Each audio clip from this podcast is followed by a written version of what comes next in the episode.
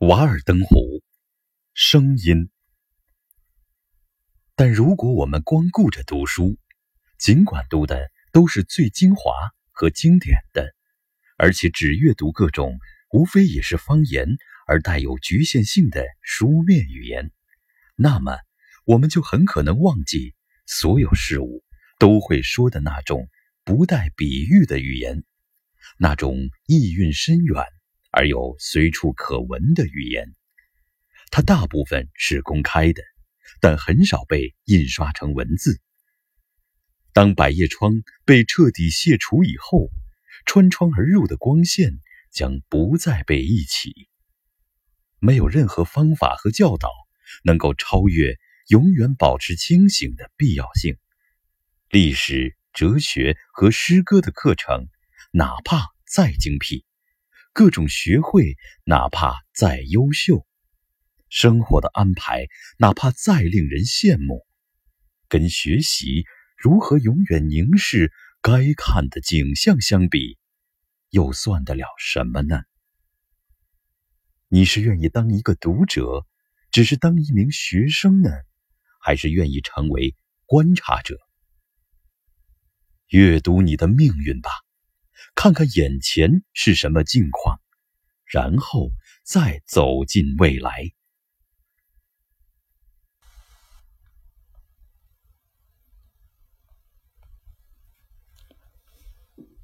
最早那个夏天，我并没有读书，我开垦了豆田。哎，其实我还做了许多别的事。很多时候，我不愿思考，也不愿劳动。只想好好的享受当前的良辰美景。我热爱生活中的闲暇时光。有时候在夏天的早晨，依照习惯洗过澡之后，我就坐在阳光明媚的门口，从日出静静的坐到中午，在松树、山核桃和光叶漆的环绕之中。沉浸于那种不受干扰的孤寂和安宁，任由诸多飞鸟或婉转啼唱，或悄无声息地飞过我的屋子，直到太阳从西窗渐渐沉下，或远处的公路传来某个过客的车声，我才想起来，时间已经过了很久。这些光阴就像夜晚之于玉米。能够促使我成长，这样的闲坐远远胜过双手的劳作。这并不是对生命的浪掷，而是让寻常的寿命得以延长。我终于明白，东方人何以要提倡静思和抛下活计。在大多数情况下，我浑然不觉时间之流逝。白天的来临似乎是为了给我提供劳动的亮光。天亮了，哎呀，转眼天又黑了，什么重要的事情都没有完成。我不学小鸟放声高歌，而是默默的为我这种无穷的幸运而微笑。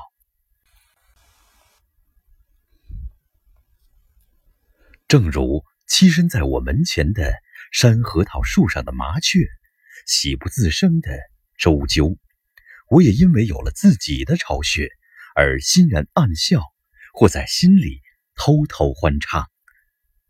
我的日子并不以七天为周期，不用邪魔歪道的名字来命名，也没有细分到以小时为单位，更不曾因为钟表的滴答而焦躁，因为。我的生活方式就像普里族印第安人，据说他们用相同的词汇来表达昨天、今天和明天。说的时候，手指后方就代表昨天，前方代表明天，上方代表今天。我这种行为在康科德镇的同胞看来，无疑纯属游手好闲。但如果飞鸟和鲜花用他们的天平来衡量我，将找不到我身上有任何亏欠。人的路要亲自去走，这是千真万确的。顺其自然的过日子是非常安宁的，不应背上懒惰的骂名。有些人只能到外面去寻找乐趣，比如说出去应酬或者看戏。和这些人相比，我的生活方式有个很大的优点，那就是我的生活本身就是一种娱乐活动，永远充满了新奇。它是一部有着许多场而且永远不会落幕的戏剧。假如我们总是真正的去生活，根据刚刚了解到的最好方式去调节我们的生活，那么。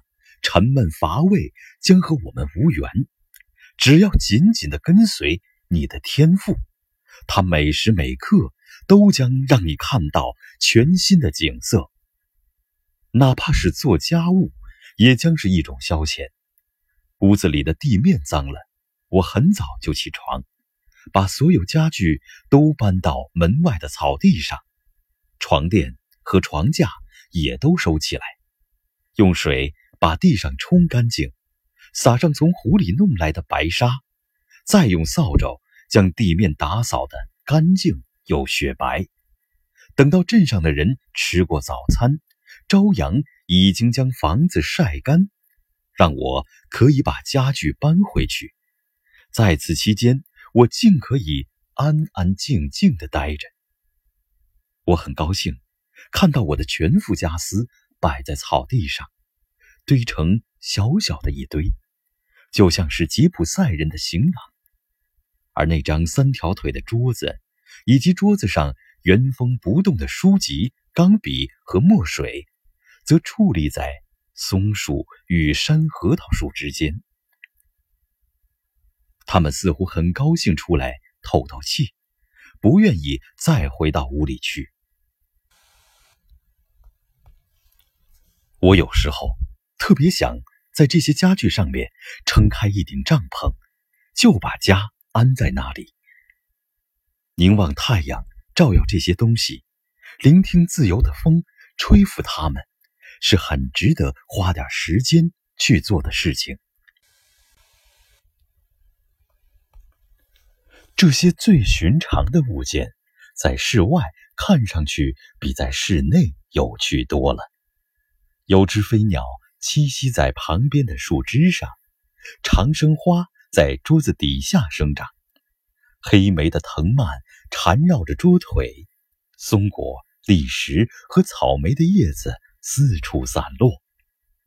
这些植物仿佛就这样变成了我们的家具，变成了书桌、椅子和床架，因为我们的家具原本也曾矗立在。他们之间，我的房屋在山坡上，紧挨着大片的森林，周围全是青翠的松树和山核桃，离瓦尔登湖只有六七干地的距离。有条小径通往山下。屋前的花园生长着草莓、黑莓、长生花、金丝桃、秋麒麟草、矮栗。沙樱桃、蓝莓和地豆。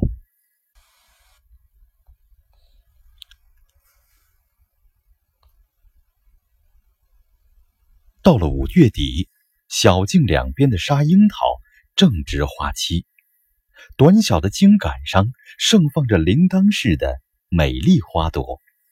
而到了秋天，饱满漂亮的果实将会挂满枝头，像光线般。四面八方的倒垂着。出于对大自然的恭维，我品尝过它们，但很少有味道好的。屋子附近的光叶漆长得很茂盛，比我修筑的水堤还要高。光是第一个季节就长了五六英寸。它那羽毛般的叶子很像热带植物，虽然有点怪，但很是赏心悦目。暮春时分，光叶期貌似已死的枯枝会突然冒出硕大的芽苞。魔法般变成优美而柔软的青翠枝条，直径足足有一英寸。有时候坐在窗边，由于它们长得太过姿势，脆弱的关节承受不住，我听到一根翠绿的柔枝“啪”的一声突然断了，宛如扇子般掉到地上。而当时并没有风，它纯粹是被自身的重量压垮的。在八月大批开花时，曾引来许多野蜂的浆果树纷纷结出了果实，那些累累硕果渐渐染上了明艳的鲜红色，柔软的枝条被压得弯了腰，甚至也有被压断的。这个夏日的午后，我在窗边静坐，苍鹰翱翔于我的耕地上空，野鸽子三三两两的从我的世界疾飞而过，或者在我屋后的白松枝上蹦上跳下，尽情的啼唱。鱼鹰插进波平如镜的瓦尔登湖，叼起鱼儿复返长空。水雕鬼鬼祟祟的。走出我门前的沼泽，在岸边抓住了青蛙。飞来飞去的刺歌雀压弯了沙草。过去半个小时来，我一直听见火车嘎哒嘎哒在响，时而渐渐消歇，时而越来越响，很像真鸡扑打翅膀发出的声音。将旅客从波士顿远载到这地区来。我生活的地方已经不是当初的模样。我听说从前有个小孩被寄养到康克德镇东部某个农夫家里，但没过多久就特别想家，于是非常狼狈地跑回去。他从未见过那么沉闷和荒凉的地方。一个人影也没有。唉，你连口哨都听不见。我很怀疑马萨诸塞州现在是否还有这样的地方。实际上，我们的村庄已经变成标靶，飞快的铁路如长矛般急刺而来，在我们这个和谐的地方奏响了不和谐的音调。费奇堡铁路。紧贴着瓦尔登湖而过，在我住的地方南边，大概有一百杆的距离。我常常沿着铁轨的路堤走到镇上，借由这条线路和社会接触。从起点站直达终点站的货车上的人会跟我点点头，仿佛我是他们的老熟人。他们见到我的次数太多了。显然以为我是养路道班的雇员，我倒是很愿意当养路工，不过我想维护的是地球的轨道。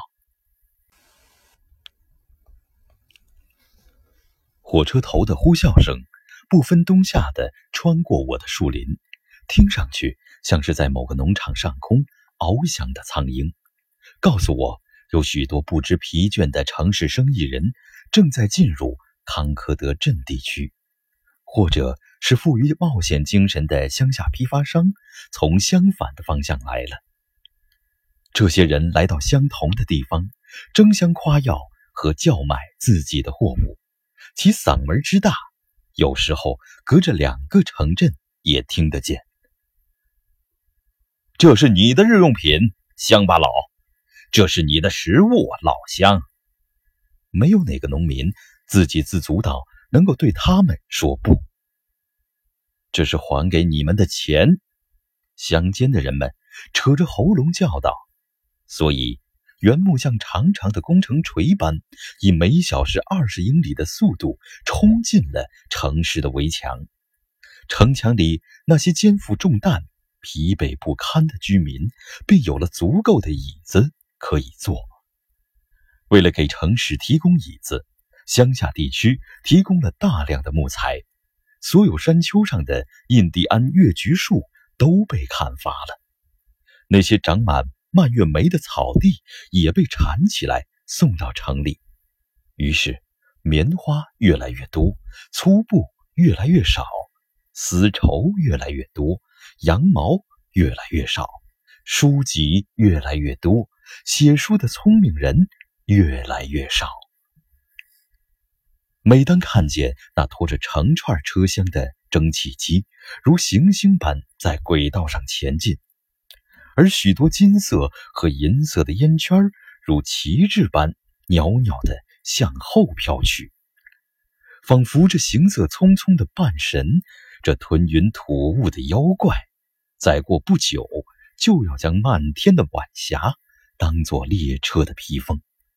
每当听见这铁马的嘶叫，宛似雷霆般在山谷间回荡，奔腾的马蹄撼动着大地，鼻孔不断的喷出烈焰与烟雾。我总是觉得，如今的人类才是有资格在地球上居住的物种。假如这一切都是真的，假如人类确实将各种资源用于高贵的目标，那该多好啊！假如悬挂在蒸汽机上的白雾是为某些伟业而挥洒的汗水，或者就如漂浮在农田上空的云朵那样对人类有益，那么各种资源和大自然本身将会快乐地和人类齐肩并进，甘心充当他们的护从。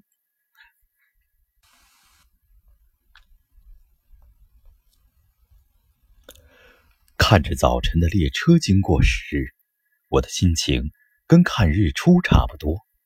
日出也不见得更有规律。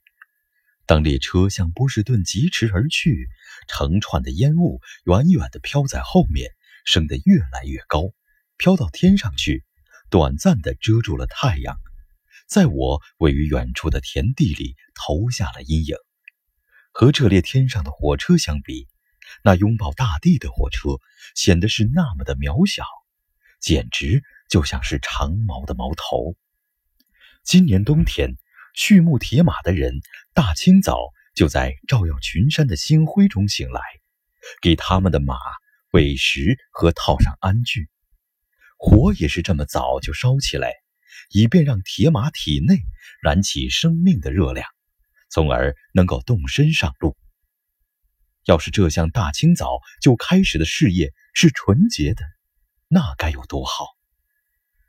如果雪积得很深，人们就会给它穿上雪地靴，给车头装上巨大的铁犁，犁出一条从山区到滨海地区的深沟，而那些车厢就像是绑在铁犁后面的播种机。把所有不知疲倦的人和各种各样的商品当成种子撒播在乡间。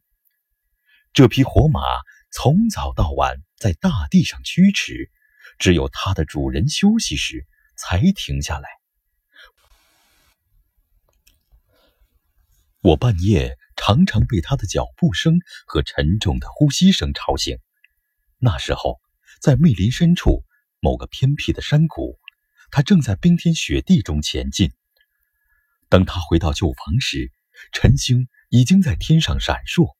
然而来不及休息，又要再次踏上征途。或许到了夜里，当我听见他在旧房里呼出白天多余的能量时，他才能放松紧绷的神经，让脏腑和头脑冷却下来，而那钢铁造就的躯体也终于可以睡上。几个小时，要是这项持久而不知疲倦的事业像英雄般仗义而威武，那该有多好！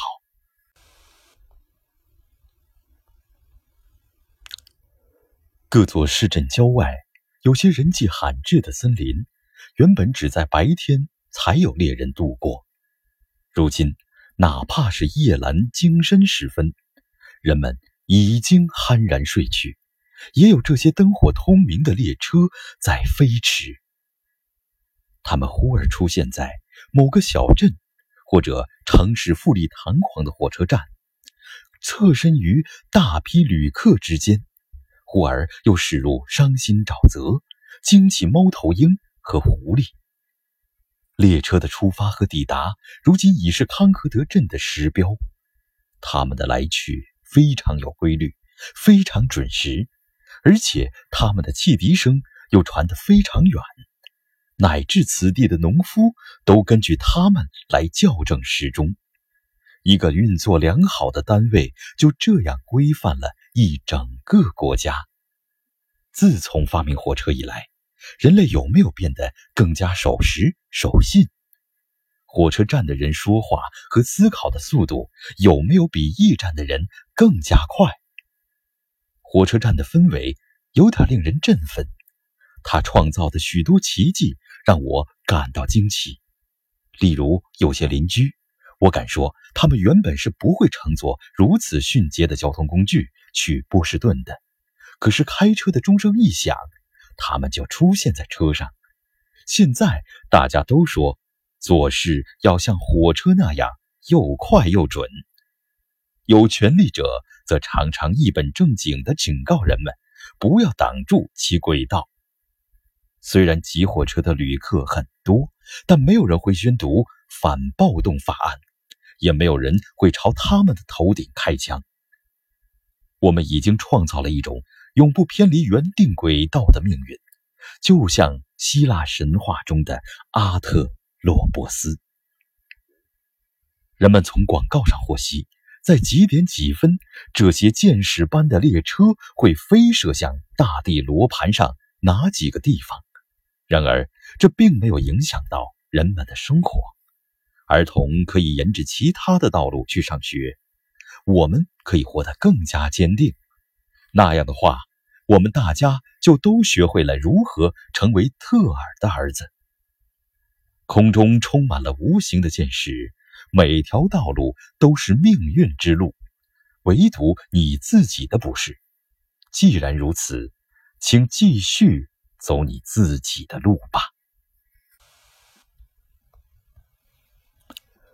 在我看来，生意人的可取之处在其冒险和无畏的精神。他们并没有合起双掌向朱庇特祷告。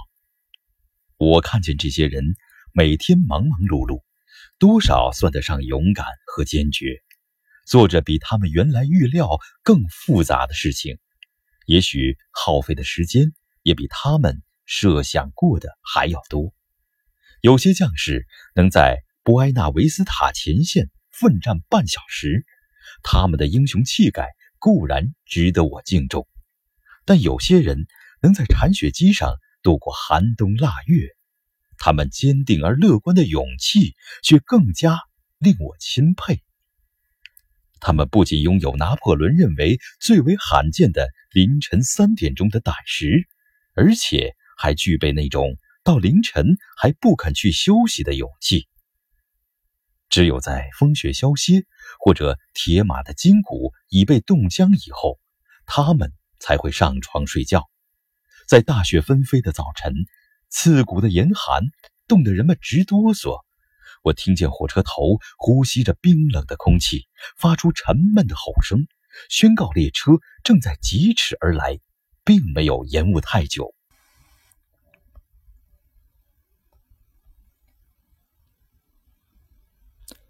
尽管有新英格兰东北地区的风雪从中作梗。我还看见铲雪的工人浑身沾满雪花和冰霜，弯腰挥舞着雪铲。可惜发起的不是雏菊和田鼠的洞穴，而是坚硬的冻土，坚硬的如同内华达山脉的石块，那些存在于宇宙的偏僻角落里的石块。从事商业需要极具自信、认真、机警。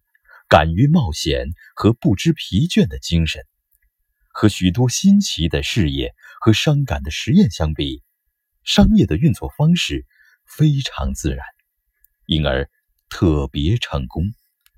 每当看见载货的列车咔嗒咔嗒地从我身边驶过，闻到那些货物从长码头到上普兰湖沿途散发出来的气味，从而联想到。异国珊瑚礁、印度洋热带气候和地球的广袤，我就不禁精神振奋，胸怀大畅。每当看到明年夏天将会变成草帽戴在新英格兰人头上的棕榈叶、马尼拉麻、椰子壳、旧木头、黄麻袋、废铁片和生锈的铁钉，我就更加觉得自己是个世界公民。这车破旧的帆布，与其用来造成纸、印成书，倒不如现今这样来的可读和有趣儿。谁能够像这些帆布那样栩栩如生地记录下他们饱经风吹雨打的往事呢？他们是无需修正的教养。后面这车是木材，从缅因州的森林运过来的。上次发洪水时没有被冲到海里去，每千根的售价上涨了四块钱，因为这些木材被冲到海里去了，还有些被冲断了。它们都是些松树、云杉和香柏，质量分为一等、二等、三等和四等。可是前不久，它们还是相同的品质，在黑熊、麋鹿和驯鹿之上摇曳。随之而来的是托马斯顿的石灰，最好的那种。它将会越过群山，在遥远的地方被加水搅拌。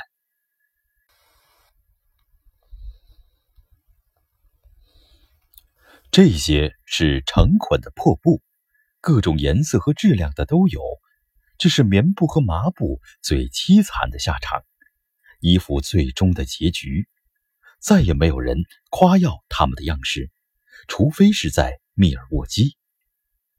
这些英国、法国或美国的印花布、格子布和白纱布等等，虽然是从各地收集到的，有的来自高尚的城区，有的来自贫困的乡间，但终将变成同一种颜色，或者只有少数几种色泽的纸张。肯定会有人在那些纸张上写出真实的故事，根据事实写出或高贵或低贱的生活。这个密闭的车厢散发出咸鱼的味道，这股强烈的新英格兰商业气息让我想起纽芬兰大浅滩和许多渔场。谁不曾见过咸鱼呢？人们将咸鱼彻底腌制好。没有任何东西能使其腐坏。它的坚韧足以让许多基督徒的圣徒自惭形秽呢。